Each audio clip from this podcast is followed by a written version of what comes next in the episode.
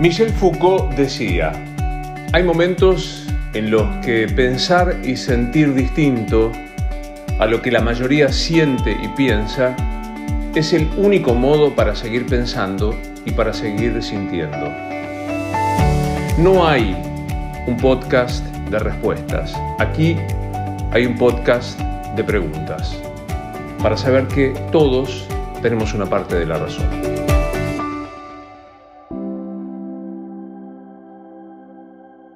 Hola, soy Luis Novarecio. Me gusta encontrarme con vos en estos podcasts. ¿Para qué sirve el Estado? ¿Para qué sirve el derecho? ¿Para qué sirven las normas, las sanciones? Hay una vieja teoría que parece buena, que luce como honorable, que es decir, para que vos seas mejor persona. Detrás de eso se esconde el virus del autoritarismo, el fascismo. En tiempo de corona me parece que es bueno hablar del virus del autoritarismo. El Estado no está para hacerte una buena persona. El que dice eso te quiere imponer sus normas. ¿Qué es una buena persona? ¿Quién dice qué es lo bueno y quién es lo malo? El Estado, las normas, están simplemente para que tu accionar público no jorobe al otro. Insisto, para lo que vos haces y tiene impacto en los otros, no jorobe a esos otros. El resto, las acciones privadas de los hombres, que de ningún modo perturben el orden público, están solo reservadas a Dios, dice palabras más, palabras menos el artículo 19, como el resto de las constituciones de los países democráticos. ¿Por qué el Estado puede restringir alguna de tus facultades, alguno de tus derechos. Bueno, en pos de que la sociedad sea más organizada. Cuando vos estudias derecho te ponen ejemplos muy pavos, pero bien demostrativos. Vos sos el dueño de tu casa, derecho de la propiedad inalienable. Sin embargo, a nadie se le ocurriría que antes, ¿te acordás cuando se pintaban en las paredes de las casas los nombres de las, de las calles? A nadie se le ocurre que tener que ceder ese pedacito, esos centímetros cuadrados para que vaya el nombre de la calle, es una invasión al derecho a la propiedad. Es más importante el derecho de todos a saber a dónde estás parado que ese pedacito de pintura azul que antes se ponía. De ahí lo que quieras. Esta semana tuvimos que conocer un caso fatal de una chica con cáncer que estaba en Córdoba y que no podía conseguir que su padre llegase por el coronavirus de hecho, el hombre vino de Neuquén, llegó hasta Córdoba, en el límite le hicieron test de coronavirus, dieron dudosos, no lo dejaron pasar y la chica murió sola. Hasta mi último suspiro tengo derechos y los voy a reclamar, dijo Solange Muse, esta joven que murió sin siquiera el beso de su padre. ¿Qué es más importante ahí? ¿Restringir la circulación en pos de controlar el supuesto coronavirus o creer que una persona que se está por morir tiene el derecho de despedirse de su padre. Yo no tengo dudas, que es lo más importante.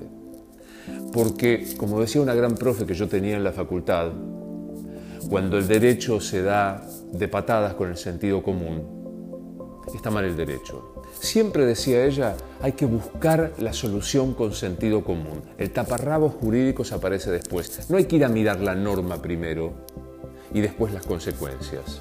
Hay que pensar en las consecuencias y si son malas no aplicar esa norma. ¿Qué sentirá el funcionario que cumplió con obediencia de vida no dejar pasar al papá? ¿Qué sentirá el gobernador de la provincia de Córdoba? ¿Sabes por qué te lo digo? Porque vuelvo a escuchar, especialmente en pandemia, que el Estado te va a enseñar a ser buena gente, buen paciente, buen no contagiado, y hay que seguir a rajatablas lo que se dice sin siquiera discutirlo. Porque después finalmente la decisión puede ser la que se pide, pero antes hay que discutirlo. No veo ninguna discusión. Y veo ahí, aparte del virus del corona, el virus del autoritarismo.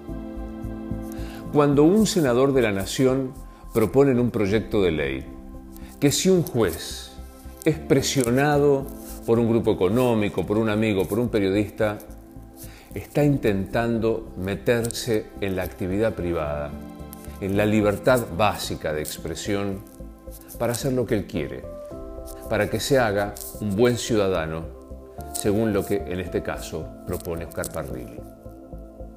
Hay que sospechar de los que creen que todo se puede legislar para hacer un país mejor, bueno, honorable, sano.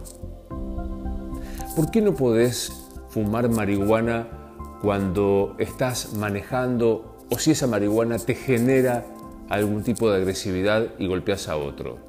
¿Por la marihuana o por la consecuencia sobre el tercero? Claro, sobre la consecuencia del tercero es lo que se está previniendo.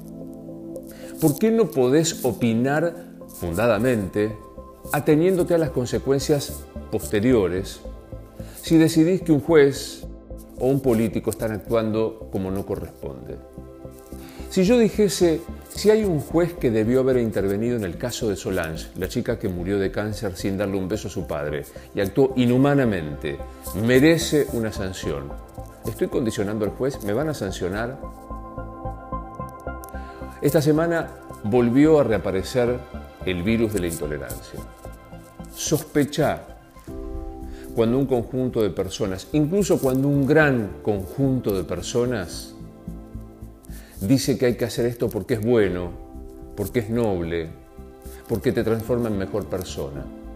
Como digo cada vez que empiezo en estos podcasts, hay momentos en los que pensar distinto y sentir distinto a lo que una mayoría cree es el único modo de seguir pensando y seguir sintiendo. Siento algo parecido al desprecio por el que no dejó darle un beso a una joven que entendió claro que hasta su último suspiro tenía derechos y no se lo estaban respetando. Siento desprecio y temor por los legisladores que quieren decir que un juez, el hombre más poderoso de una república, el que decide por tus bienes y por tus, eh, libertades, puede ser presionado por una opinión de un periodista. Detrás de todo eso se esconde mucho más visible que el coronavirus, el virus del autoritarismo, de la intolerancia y, cómo no, del fascismo.